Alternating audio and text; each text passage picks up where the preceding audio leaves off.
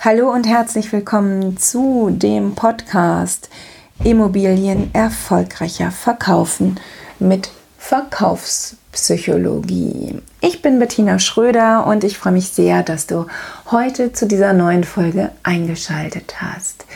Ich habe das in der letzten Woche ja schon erzählt. Ich bin meine ganzen Unterlagen hier nochmal in Ruhe durchgegangen und habe mir einige Effekte rausgeschrieben ähm, bei denen ich dachte, dass du die wirklich gut in deinem Alltag als Immobilienmakler umsetzen kannst und ähm, du sie einfach gut nutzen kannst und davon auch was hast. Heute geht es um die Bildpsychologie. Du weißt, das ist eins meiner Lieblingsthemen. Da gibt es auch wieder ganz viele Beispiele, über die ich mich furchtbar aufrege.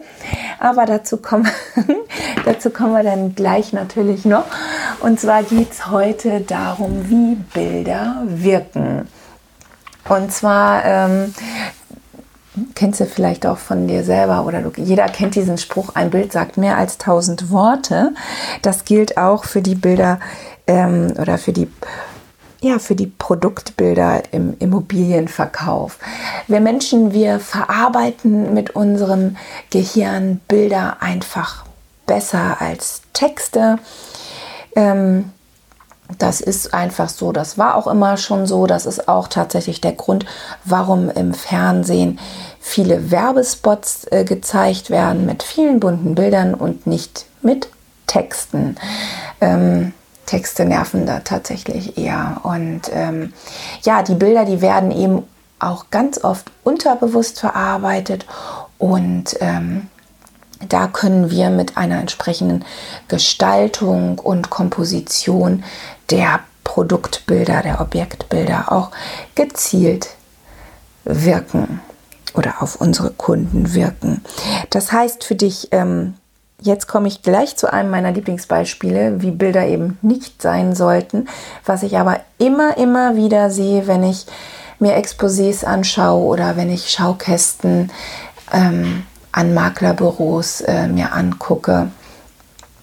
Es gibt ganz oft ähm, Bilder, die in, ja, oder auf den Küchen abgebildet sind. Und in diesen Küchen finden sich immer wieder Handtücher, die über dem Backofen hängen. Ne? Also jeder kennt diesen Backofengriff und ähm, da werden die Handtücher ja oft äh, gerne mal aufgehangen.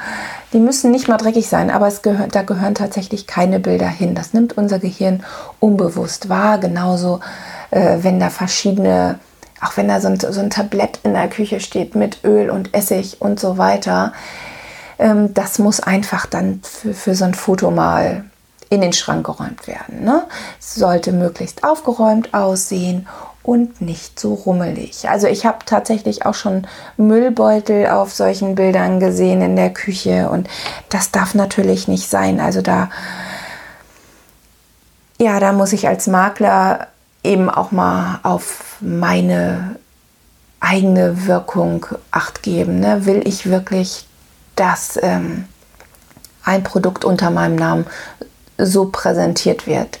Da wird, wird sich natürlich, also wenn sich jeder mal diese Frage stellt. Das will natürlich keiner. Ähm, deswegen sollten die Bilder nicht nur für die Kunden perfekt sein, sondern auch für einen selber. Und diesen hohen Anspruch, den sollte auch jeder von uns haben. Also Bilder werden einfach unbewusst verarbeitet und da können wir mit der Gestaltung eben ganz viel Einfluss drauf nehmen, ob ein Objekt für unsere Kunden ansprechend ist oder nichts, äh, nicht. Ähm, ja, ganz äh, schön ist es auch, wenn,